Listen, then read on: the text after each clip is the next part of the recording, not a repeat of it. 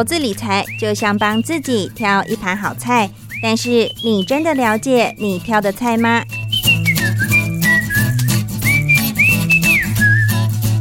想要变得更成熟、更有智慧的女人，开创不一样的人生吗？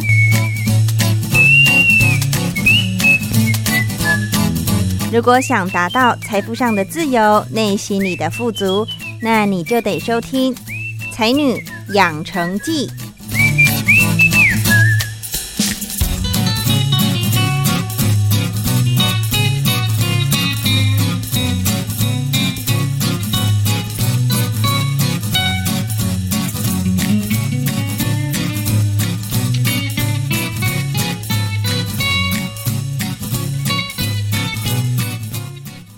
收听《才女养成记》，我是张妮，又到了礼拜三的时间。不知道最近听众朋友们过得还好吗？我有看到报道哦，有说这个位在中国大陆的海南岛，嗯，有因为疫情的关系，然后又把整个岛给封起来了，所以等于里面的人根根本就出不来。然后呢，人数高达十五万人。可是原因是什么？是因为呃，这个染疫疫情的关系嘛，但实际上到底多严重呢？真的染疫的数字呢是只有四百二十六人，哇，这个比例好像有点嗯悬殊，因为为了那四百二十六个人，导致让十五万人都滞留在海南岛。那滞留如果有好的这个空间可以。一起度过这难关就算了，重点是没有很多游客都是甚至没有旅社可以住的，导致可能要睡在机场啊这些地方，那就 有点好像嗯政府有点顾此失彼，有点那个杀鸡取卵的感觉哦。所以嗯，中国大陆的这个呃政府啊，真的是要好好再思考一下，这样做真的是对的吗？而且海南岛就是一个旅游胜地嘛，很多人。并不是当地人，所以很多都是游客。那我就想说，很有可能本身假设你是住在上海的，然后好不容易上海终于解封了哦，你可以离开上海去度个假，去其他地方走走，然后就想说哇，炎炎夏日去海南岛享受一下这个夏日风情，然后呢就坐飞机好飞到海南岛，想说玩个几天，哇，想不到又遇到这个奇怪的事情。就你又遇到要封岛，这时候你就会觉得天啊，我到底是为什么已经被困了好多个地方了？就一直这种事情层出不穷，然后一直发生。嗯，所以假设呢，你现在。呃，还被困在海南岛的话，那真的是被整个生活啊搞得一团乱。不仅呃回不去，哈，回不到工作岗位上面，然后呢，在海南岛的生活就是度日如年的感觉。那听众朋友们，假设你真的有亲朋好友，或者是你本身就遇到这状况的话呢，欢迎来信跟张妮分享，好不好？我真的很想了解，呃，实际在困在海南岛的你们。到底还遇到了哪些更多我们不知道的事情？互相的分享，然后我也可以听听你的诉苦啊，然后呃，当做一个心灵上面的寄托。所以在这个苦闷的生活当中呢，或许可以听一些张你的这个节目哦，所以呃，顺便度过一点时间，然后又有从中学到一些哎不一样的醒思，不一样的这个发现。这是我蛮想要呃给听众朋友们。你们的一个想法。那么今天的来宾呢，一样是延续上个礼拜来自文山区的新隆住宅的清创户以红红茶哈，我们都叫他红茶。那他就会分享关于呃这个上次是分享说他在呃工作之余，他的工作是本身就是杂志的编辑嘛。那在他这个申请清创户之后呢，一开始都是运用文字等能力来帮忙行销啊宣传，可是慢慢住。越来越久之后，尤其跟这些社区的呃邻居伙伴们相处之后，他开始更会思考说：“诶，我还可以再多做一些什么呢？”哦，开始有这些问号，开始有这些的反思。那刚好也是因为他私底下有一些兴趣可以发挥，然后做结合，包含木工的能力，还有花艺的一些兴趣。想不到就真的可以在各个活动上哦发挥一些功能哦。那么详细的内容呢，待会我们继续听下去就可以听到他的分享哦。最后呢，他也有说哦，很特别的就是他的妈妈。原本住在屏东，然后这十几年来第一次会来台北跟他住个几天相处，是因为哦住到社会住宅，空间比较宽裕了，比较大了哦，环境比较好了，所以也因此可以呃在台北一起过个生活几天，还蛮有趣的一个变化哦。所以呢，今天这个对于内容有兴趣的听众朋友们，就可以接着听下去喽。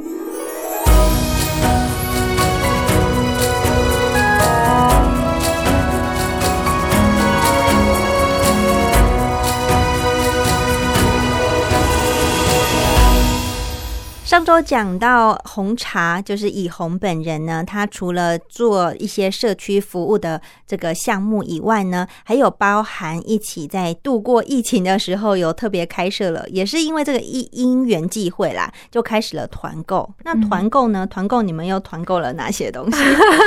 团购是蛮包山包海，但是我我发现我们住户就是。还是对吃的比较热衷，就是只要是吃饮食相关的，其实都还蛮捧场的。那我们的我们最初最初是水果，就是我们各自家里老家的团购的水果，然后大家就就是帮忙开团，然后凑免运。因为就是有在买水果，应该知道，我们会就是凑，比如说四箱免运，嗯，就是用这种方式，然后大家摊分掉那个运费，或者是用比较划算的方式买到。对，然后或者是像一些生鲜，像之前疫情的时候，我们就是有邻居就是帮忙引荐认识的菜贩或是肉贩，那我们就是一样是可能很多人一起订我们要订的蔬生鲜食材，然后就是到一个免疫门槛之后，然后这些厂商就可以帮我们直接送到我们楼下来，让我们自取，我们就不用再上菜市场买菜。哦，对，不用冒当时觉得很风险的一个这个场域，对不对？这样一样每天都有东西可以煮来吃，对，这个也是意想不到的一个效果，哎，对啊，对啊。但是因为其实开团的话，你你就是你要去帮忙去统计订单，其实也蛮花时间的，其实蛮辛苦的，但是就是。觉得大家可以一起吃好吃的东西也蛮开心的。像我们那时候，就是大家很多人在家上班嘛，会团下午茶，就是可能附近的甜点店，然后也是可能比如说六百免运，然后我们就说好，那我们今天来吃下午茶喽。然后大家就开始下单，然后等我们就帮忙，就可能就比如说我就帮忙登记，然后再就是请。就是店家帮我们送过来，这样。嗯哼，对，OK，这个也是蛮有趣的群组。那除了这个群组以外，我们回归到刚刚有讲的一些实体的活动。那在活动的执行面呢，你除了协助规划，就是发想一些议题以外，嗯，再来你们也有一个这个社群平台的这个社团。所以你也会负责把一些活动计时的东西，或者是宣传之前的文字撰写，也是由你这边来推广吗？最早是我这边，然后去弄一个架构，然后后来因为我们其实平台组的成员蛮多的，大家就慢慢的在细分不同的工作项目出去，所以现在活动总表总表有另外一个就是擅长美术编辑的伙伴去制作，嗯，然后粉砖这边的话有另外一个社群小编，他会去。呃，找其他伙伴一起合作制作，就是呃活动后的报道的内容。那我这边的话，之前也会帮忙写一些，比如说文山区的，就是吃喝玩乐的讯息，或者是一些居住上的问题，帮忙做成懒人包。像之前我们可能买冷气，大家有很多疑问，那我就做一个，就是。冷气的安装的懒人包，然后告诉大家说，可能像我们一房型、两房型、三房型适合的平数，然后适合买哪一个吨数的冷气，然后呃不同的厂牌的建议是什么？因为刚好我们有一组伙伴是做居家修缮的。的主题，那那时候就跟他讨论，然后算是用半访谈的方式，呃，就是了解一些冷气相关的资讯之后，然后把它做成一个懒人包，然后分享给住户，这样。对，那到前阵子还有住户说，哎、你那个冷气的那个资讯蛮实用的，他就看了那个，然后买了一个冷气，然后觉得还蛮好的，这样，哦，因因为他是后来才搬进来的，嗯。对，嗯，因为那时候你有说嘛，社会住宅基本上就算是一个空屋的状态，对，很多电器都要自己买，对啊，对啊，包含冷气。对，冷气、嗯洗衣机、冰箱都要自己买。嗯，对，那其实如果之前租屋，我们不太需要买这些东西，所以其实就是不是很有研究。嗯那也是住进来之后才开始做功课，想说哦，适合这个这个家电要买哪个厂牌比较好，那哪个东西比较 CP 值比较高等等的，就是大家会一起做功课，然后一起分享。然后你把这个懒人包放在属于新隆社宅的这个社团给大家参考。对对对，嗯我之前还做了一个就是附近的早餐店的懒人包了，早餐店懒人包，然后三餐的懒人包，各种懒人包这样，那就帮忙做整理。哪个嗯最受欢迎啊？你觉得呢？嗯一样也是吃的嘛。对啊，肯定是吃的。就是之前吃的主题，大家都会一直讨论，然后大家也会自己丢自己的口袋名单。像前阵子我们在讨论说，我们那边有什么好，就是不错的冰店。嗯，对，就大家各自就是列了自己的就是最喜欢的冰店。对，然后那时候就是疫情的时候，我们也我也有帮忙，就是从因为我们那边比较大的社区社团是文木栅社团，是整个文山区的。那其实上面有很多在地的相关资讯。那嗯那时候其实很多人也都在问说有有没有什么菜摊跟肉贩是可以送货到府的。嗯那其实我我们也是从那边找了很多资讯起来，然后包含邻居介绍，我也是把它弄成一个懒人包，然后让有兴趣的居民可以自己就是从这些就是菜贩的呃菜菜菜摊或者是肉摊的的自己开的群组去教材，这样也可以。嗯哼，。对，刚刚讲的有一些是线上的，嗯在实体的活动，除了刚刚有分享的，另外我有看到一个蛮厉害的，就是你们有成立一个复仇者运动团，哦呃，人数很多哎、对，现在好像还一一百多人，但其实不一定是只有社区住户，还有住在附近的邻居。对一起参与。对，然后你们说是采纠团制的，这怎么执行呢？嗯，因为呃，我们我们社区也有另外有健身教练跟瑜嗯。伽老师，但是他们的回馈大概可能比如说一两个月一堂课，嗯。那那对我们来说其实有点不太够。对，然后因为那时候我搬去的时候，在那之前有在健身房运动，然后到那边之后，因为附近没有比较可以走路可以到的运动空间，那又想维持运动习惯，所以就跟一些认识的邻居，就是想说，哎，我们是不是可以找老师来我们社区上课，然后可以维持每周一次的运动频率，这样。就是最初是这样子，跟一些认识的邻居开始揪，然后后来就是慢慢的扩大，因为有时候因为我们人越多，就是因为我们是我们所谓的纠团制是说，比如说老师这个老师的一小时的师资费是一千二，那我们找十个人来分，一个人就是一百二，嗯是这样的运作模式。所以如果人越多，当然我们的学费就越划算。所以那时候就想说，那我们要再多找一些人来摊分学费，所以就开始在社区里招生，然后在木栅社团上招生，然后慢慢的就越来越多人加进来。那也从一一个礼拜一堂课，然后最高纪录曾经一周开到四堂课这样。那有其他的，有另外一个、另外两三个伙伴有一起来帮忙开课，他可能也是找他认识或是他觉得不错的老师进来社区上课这样。那我们就开不同的项次，比如说徒手激励，然后瑜伽或者是 Zumba。或者是拳击、有氧等等的，就是不同的主题，然后让住户可以自己依照自己的需求去上课，这样。而且附近的这个住户不是社宅的住户，也因此而受惠，因为你对。说附近是没有呃比较近的这个健身房可以去运动。对，，离我们最近是文山运动中心，但是嗯在靠万方医院那边，那比较远一点是？对，就走路走不到，就是嗯。因为我们会觉得说，就是如果要维持运动频率，然后不懒散，不会懈怠，你一定要走路可以到。如果你要骑车搭车，你一定就会懒惰，就不就想去。对，对，就是如果在楼下，你就没有偷懒的理由。是因为你只要下楼就到了，你要怎么说服对，下雨你也不能说哦下雨了，因为你就是走下楼，没有理由。嗯哼。对，嗯，那那这个空间呢？运动空间多大？可以容纳多少人啊？这应该也是要考量们最。多，我们的会议室最大可以大概，我觉得十五人算紧绷，就是比较舒适的状态下的运动，十五人差不多。嗯，所以我们那时候最高就是我们的招生的人数上限，一堂课是十五人，嗯，对，然后八个人成团这样。那除了这个运动以外，看到你们也有推广说。这个礼拜应该，如果听到广播的时候，已经办完活动了啦。可是，在八月二十一号，我们现在受访的时间是礼拜三嘛？对那这个礼拜天还特别举办了一个顽童运动会。对，他这个是也是跟我一起办运动团的另外一个伙伴，然后我们就是一起运动之后，慢慢的就是做出了兴趣，然后也想说，那我们也来帮小朋友办一个。就是可以运动、可以运动的活动。嗯那那时候有另外一个伙伴，他有开办亲子体操，那其实也是也也算是有运动相关。但我们想说，那我们来办一个小朋友的运动会，然后来玩玩看。所以第一年其实是只有在社区，也是在十二楼的空中跑道。嗯哼，然后那时候就大家觉得很好玩，然后小朋友也玩的很开心，就大人小朋友都玩的很开心，所以隔年就扩大成文山亲子运动会，然后到今年变成顽童运动会，就是就是越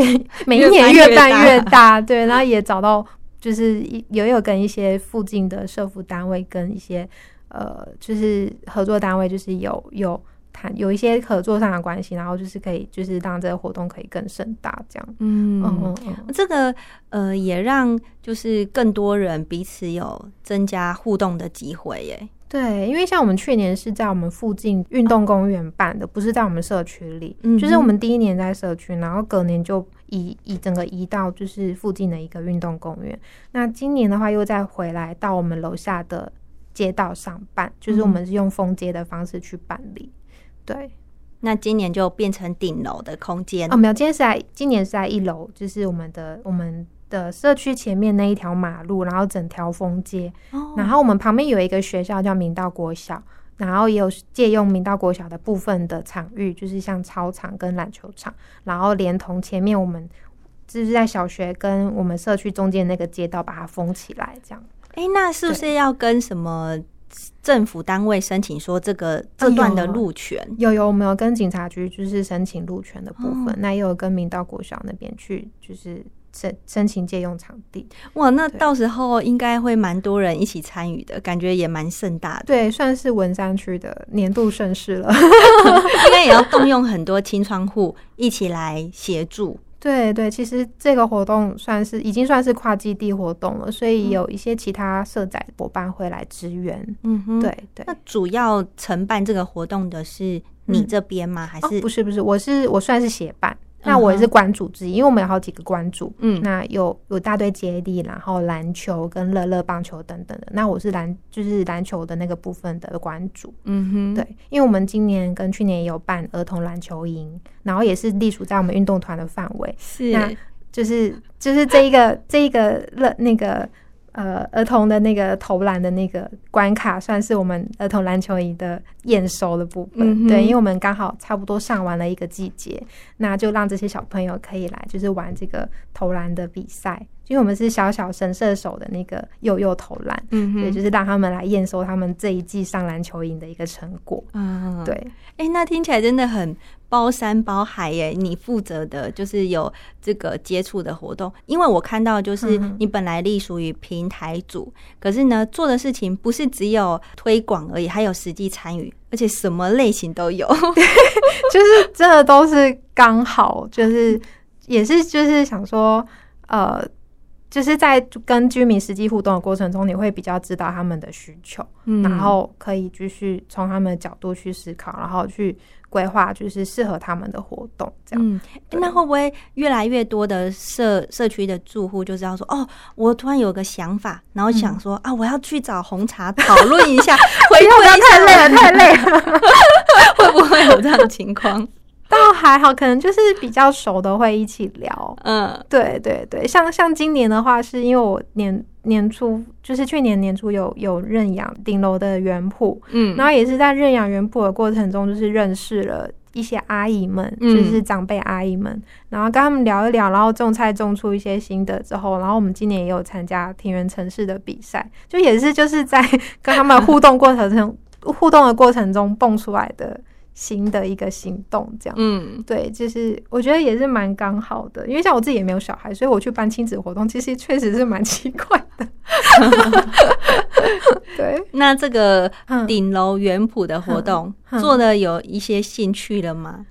也蛮好玩的，就是呃，其实会接触园圃也是蛮意外，因为其实我是黑手指，所以我去做园圃的活动蛮。就是也是蛮吊诡，因为我们其实也有另外园圃专业的伙伴，所以那时候我有咨询他，嗯，就是在去年的时候，其实是起源于我们有跟邻近的木栅社宅有一些接触。那那就我们的辅导单位想说，是不是我们这边就是清创可以去那边帮忙办一些什么活动？嗯，那刚好他们那时候园圃刚开放认养，那很多都是种菜新手，然后我就想说，那我们可以用我们的预算去。帮他们办一些就是呃新手种菜入门的课程，嗯然后让他们可以很快的就是上手这样，所以就在那边办了几堂园圃课，然后在旁边就是当小助教旁听完之后，也觉得诶，我好像也可以来种种看，我又回头又在我们社区也认养了一下，然后种种种，然后又跟阿姨们聊天，然后交流心得，然后也觉得诶，好像蛮有趣的，对。你种了哪些植物啊？啊，其实冬天的时候是种莴苣，莴苣的话比较好种，而且种起来蛮有成就感的，就是真的是整把收成，然后可以拿来做生菜吃。嗯，然后后来有九层塔、辣椒、茄子，还有小黄瓜、香草植物，比如说迷迭香、罗勒等等的这样。所以有时候料理到一半，哎、好像需要个什么迷迭香，好，那我就去顶楼摘一些下来用。对對，哦，超棒的，嗯！你嗯，不用跑去市场，再为了一个小的东西就又买。对，尤其像九层塔这种，就是对啊，随手摘，很方便。对，这一点点就非常体味。对，嗯好，那讲到这边就觉得好像社会住宅真的好像是一个呃很亲民的一个社区，左邻右舍就有点像亲戚，尤其嗯红茶你。在台北，你本来是没有什么亲戚朋友的，但现在住进来，感觉这些青创伙伴、这些阿姨们，就好像自己的一个亲戚的感觉，有没有？会会，他们其实我们这边其实比较特殊的是，因为我们隔壁是安康平宅，那呃就是高龄跟独居的的族群是比较多的。其实他们当然他们有，也许有些人真的是单身，那有人是有小孩，但是他们都各自独立出去去生活了，所以他们就是一个人住。那我觉得就是就是大家都是一个人、两个人，然后就算是有个互相有个照应。嗯，对啊，那他们就是其实长辈也人很好，就是他们也就是把你当自己的小孩一样看待，就是可能顶楼有多一些什么地瓜叶啊、辣椒啊，就会叫你自己去采，或是直接就是打包，就是装成一大包，然后叫你去找他拿这样。对，就是就是他们就是我觉得就是互相照顾，因为毕竟都是一起在 一个就是比较人生地人生地不熟的地方，然后大家互相照应。嗯哼，对，哎、那你你帮助了这么多，应该是说你付出了这么多的一个呃为社区的一些贡献，有没有曾经是你需要帮忙，然后社宅的伙伴们、邻居们来帮助你？有没有类似这样的经验过呢？也会啊，会啊，像我们，因为我们很常有团购，然后因为呃物管是不收冷藏跟冷冻包裹的，所以有时候可能比如说谁开了团购，但是呃突然宅配来了，他人在外面没办法没办法收，我们就会在群组联系，然后问有没有人可以帮忙代收。这这个情况蛮常发生的，对，或者是或者是像比如说谁临时要出差，或是出游几天，然后家里的猫猫就是没有人帮忙喂，然后他不太放心，然后他就嗯可能就托付钥匙给邻居，像我就也曾经托付我的钥匙给邻居，然后请他帮我去喂猫，这样。哦，你有养猫，有有有有，对我们这、我们社区养猫的人蛮多的。那你要嗯很放心那一位邻居，你才敢把钥匙给他耶。对啊，真的是大家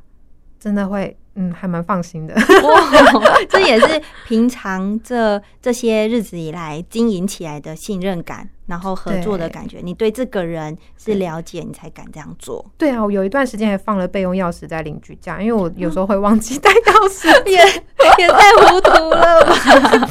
有时候有个备用钥匙，万一我突然钥匙不见了，可以 找他急救。哎、所以你真的有钥匙忘记带，然后去找邻居求救的真的有有，哎、你看，这就是互助的精神，对不对？对啊一般的社区哪敢这样子做啊？对，然后像嗯之前就是有阿姨，就是因为我们后来就是呃居家的修缮，可能比如说换灯泡这些事情，就是物业都是希望是住户自己去处理，不是请物管去代为维修。那有些嗯长辈他可能他就没办法换灯泡，他可能就在群主求救，或者是找认识的，像我们就说，哎，红茶，你有没有认识一些壮丁，然后可以帮我换一下灯泡，或是擦一下人气，就是不然，因为之前真的有阿姨是为了自己擦冷气，然后就摔倒，然后就受伤，然后我们也就是觉得很心疼，然后就想说，哎、那这样就跟他说，你下次你们下次有什么问题，你就找我们，然后我们再找人帮忙，这样不要自己就是硬爬上椅子，然后硬擦或者是硬换灯泡，就真的蛮危险的，因为他们一个人住，其实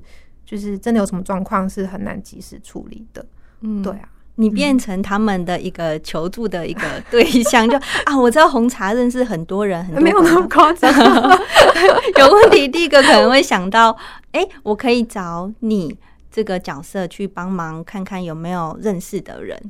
嗯，对，住户会依据自己认识的清创户去嗯寻求协助，其实他们会知道，就不一定是问我，他们有认识其他的清创户也会问，然后可能清创也不太清楚，他可能就会再问其他人，然后看有什么解决办法，这样。嗯，对嗯。哎，真的清创户好像有发挥它的功能跟角色，对于一开始社会住宅在成立的一个宗旨嗯。的上面来看，嗯。那讲到红茶，我发现你除了呃上述的这些经验分享，你刚刚有提到你有一个很特别的兴趣，就是关于布置啊、木工啊、相关的才能，你有没有把它结合到清创活动上面的经验呢？蛮长的，除了雕柚子以外，还有其他的吗？因为我就常常去乱学一些就是奇怪的技能，然后 我觉得好玩，我就又会就是把它办成活动，然后找邻居一起来玩。像那个就是端午的花式，就是我之前有学过一点插花，嗯。然后中秋的柚子雕刻就是学过木工，然后嗯，我们野餐日的时候，我们还有做一个舞台，然后也是用木条跟一些装饰去布置出来的。然后也是由你这边来做，对对对，我就自己把它搭一个那种很迷你，像那种婚宴那种拱门的小舞台，就是用木条简单的装饰，然后后面配那个窗帘，白色的半透明窗帘，然后布置起来，这样就是有把自己会做的一些东西应用在上面。然后像最近我在弄，在赶工作，我们社区一楼的一个就是呃爱心代用柜，嗯，那就是也是用就是我们呃空间优化的预算，然后去申请了一笔钱，然后就是想在我们的一楼的物管那边，因为我们有看刚刚讲讲到我们团购跟断舍离是有一个住户的寄放桌是可以放东西，但因为那个桌子是那种长形的会议桌，嗯能放的东西有限，常常就是。可能一下子突然有人可能搬家断舍离，然后就整个桌子就被塞满，那其实哦蛮凌乱的。是那那我那时候看到这个问题，就想说，那我可以去申请预算做一个做一些柜子，然后分门别类，就是像外送的，然后住屋寄放的，跟我们那边好像有一些社服单位会去放他们的，就是他们的便当或是一些就是物资的供应，也会放在那个地方。所以我想说，我去就是做一个柜子，然后分门别类之后，让那边可以看起来更井然有序。所以我现在正在就是做那边的柜子。你自己做吗？对对对，因为、因为我想说，因为我有找了一下，就是觉得上市面上的柜子没有办法，就是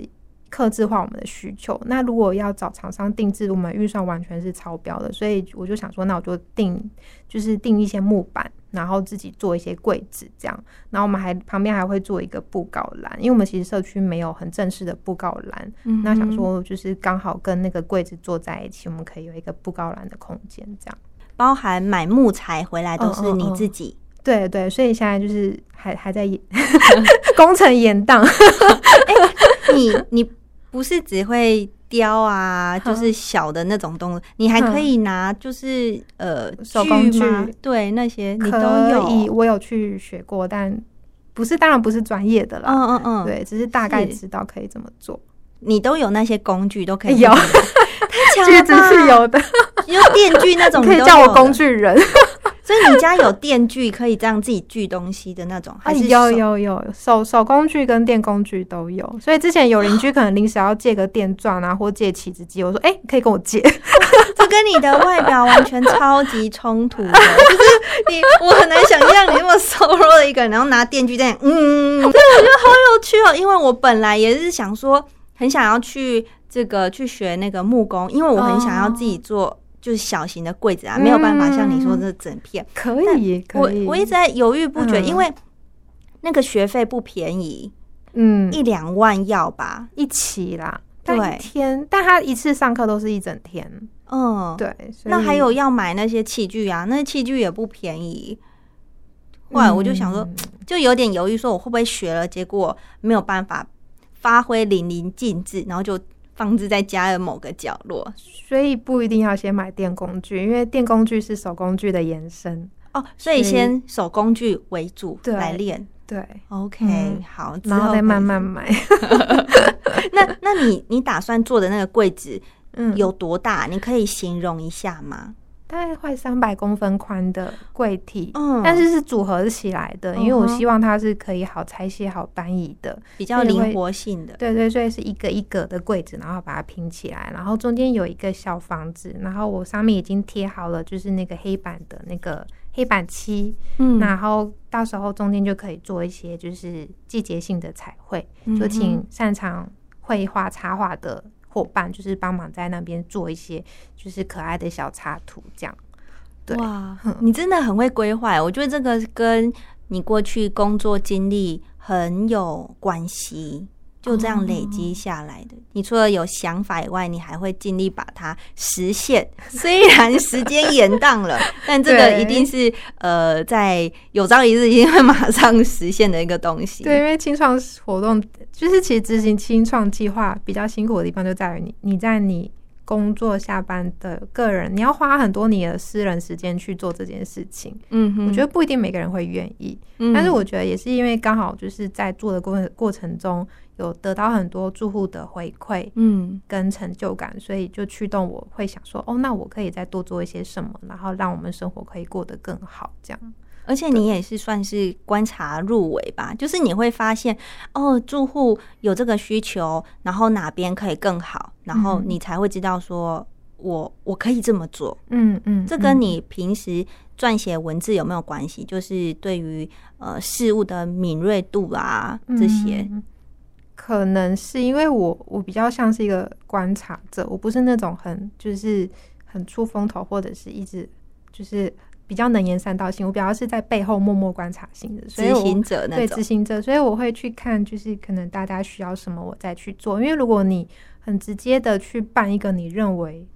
可以办的活动，但住户不一定有兴趣或不一定需要，其实是没有什么意义。因为嗯，如果你只是在社区办活动。那它就真的只是一个活动，但是你要让它变成是一个社区行动，你必须要跟这个社区有很紧密的连接，我觉得那意义才大。嗯，对，我觉得超棒的。而且再来就是因为社会住宅已经嗯执行行之有年了，大概也是快要。呃，四五年的时间，包含如果其他社宅，甚至社会住宅，前阵子也出了一本书，嗯，叫做《不只是房子：社会住宅城市生活新关系》的一个专书上市。嗯，那你还有被邀请去经验分享？哦，对呀，因为其实有很多伙认识的伙伴都有成为里面的受访者，那有很多故事，其实是我们都是，就是我们都是那里面的发生，就是。角色之一，然后就是刚好就是呃，辅导单位就请我去分享我的经验，然后也也让大家可以看到更多就是社区生活的一些真实面貌。对，那其实在场的的来宾也有给了很多回馈，然后也问了我很多问题，然后才知道说原来大家其实就是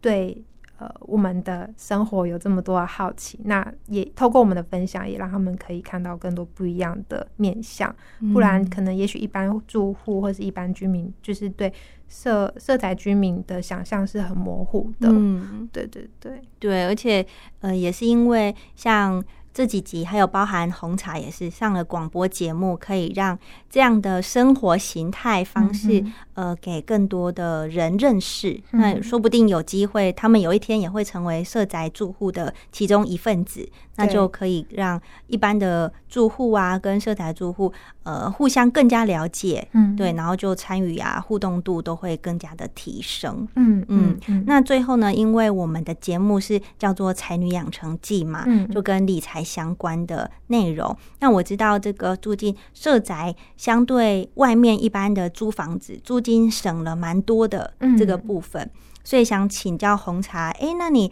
嗯、呃省下来的一些，不管是租房子的钱啊，或者是你本身在理财方面有没有什么呃经验分享？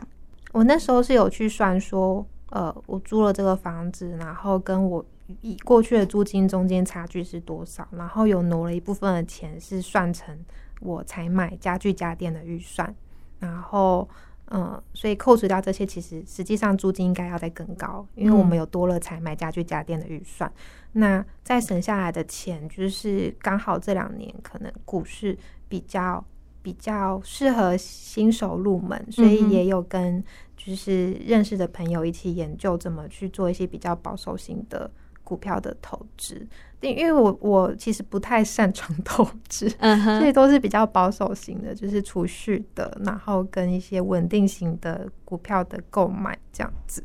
像是 ETF 这种吗？嗯嗯嗯嗯，比较稳定型的。那你可以跟我们分享，就是包含租社会住宅、买完家电啊这些家具之后，跟实际你在外面一般租房子，确实有比较省吗？你这样算下来之后的发现，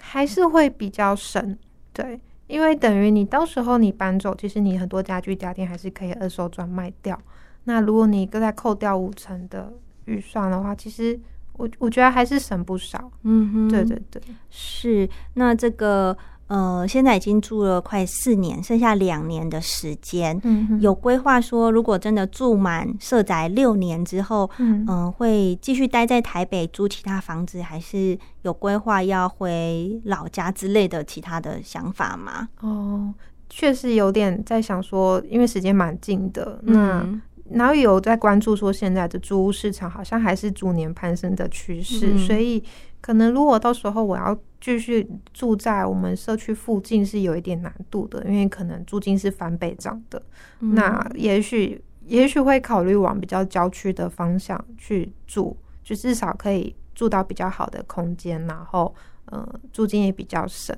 甚至也不排斥可能到华东或者是比较乡下的地方。嗯，对，回去的话，嗯，也没有排斥，但是因为其实主要的朋友们、朋友群跟生活圈都在这里，所以也会在评估说，就是就是回去乡下返乡的可能性。嗯对，也许也许不是近几年，但是未来会有这个想法。嗯，对。那么你北漂这么多年，应该也有十几年的时间，嗯呃，我。呃，我我看到照片啊，就是感觉你跟妈妈的感情还蛮好的。那你平常一个人在台北生活，妈妈会不会很担心你呢？其实还好，因为其实我蛮独立的，而且就是像刚刚提到，我国中就自己通勤读书，然后高中住宿，所以其实爸妈是蛮放心我自己一个人在外生活。嗯，对，因为其实我后面还有两个弟弟，所以他们的就是可能会对两个弟弟比较操心。我算是比较独立的大姐，通常大姐都是这 样。对对对，所以倒是还好。嗯对，那因为其实我也还蛮常回去的啊，可能逢年过节，然后两三个月就回去一次，所以其实也还 OK。OK，对，那他们知道你现在住进这么有爱的社区，你应该也常跟他们分享啊，回馈，呃，多少也让他们更加的放心吧。对啊，因为像今年我妈的芒果收成蛮多的，所以我有帮她开团，就是嗯就是。就是便宜卖给邻居吃，然后就是收到很多邻居的回馈，都说你妈妈种的芒果好甜，好好吃哦，下次什么时候还有？然然后我就把这些对话截图全部传给我妈看，然后我妈就笑得很开心，然后说真的假的？的有这么好吃吗？这样，嗯然后说你好好种，明年再帮你开团这样。哎、那你的家人有没有来台北看看你啊？看你住的环境怎么样过的经验？哦，有，哎、真的也是搬到社宅，我妈第一次来找我住、诶，之前倒还真的没有，因为之前的嗯住户、租屋环境不太适合让家人一起来住，就可能就是套房，嗯就是其实蛮拥挤的。对啊，所以后来就是搬到这之后，然后也是第一次我妈妈有来找我过夜，然后我们就一起生活了几天，这样。那他他觉得怎么样？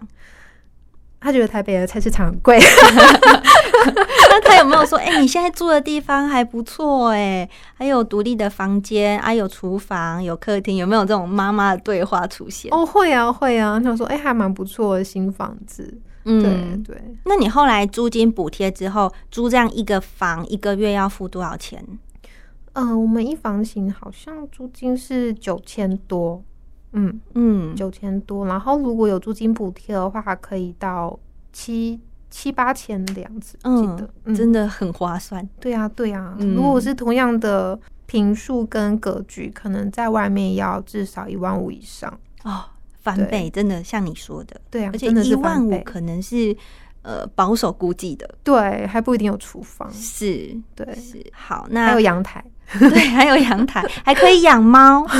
哦，对我们那边养宠物是要登记的，所以哦管理上是蛮好的。嗯，好，我们也知道现在疫情的关系，就是很希望赶快结束，那两岸就可以继续旅游，说不定有机会，听众朋友们也很多是来自中国大陆的，那有机会也可以来实际看看社会住宅的样貌，说不定就变成一个新的观光景点之一。对，而且文山就是有这个动物园嘛，然后很多什么猫缆。空对，猫空都可以嗯参观这样子。嗯好啦，那呃，总结来说，就是台湾的社会住宅是属于一个关于居住的一个社会实验之一。从房子开始一栋一栋的，可是又不是只是房子而已，变成是一个家的感觉。而且就是租屋的生活也可以有这种社区感。从城市开始，然后也是从实际入住后，慢慢的发现说，呃，社会住宅可以做的比想象的还要来得多。不仅是居住正义，更像是一个社会合作、共享价值的社会实验。呃，再次感谢今天以红上节目啊、将这份满满的幸福感，然后带给更多的听众朋友。谢谢你。谢谢谢谢大家。那么今天的才女养成记就即将到了尾声哦。下个礼拜邀请来的才女呢，不是她只有一个人来，她跟她先生一起来，听说要分享有关于吃的活动啊。更多精彩的内容，就让我们下周同一时间继续收听喽。我是张妮，我们下周见，拜拜。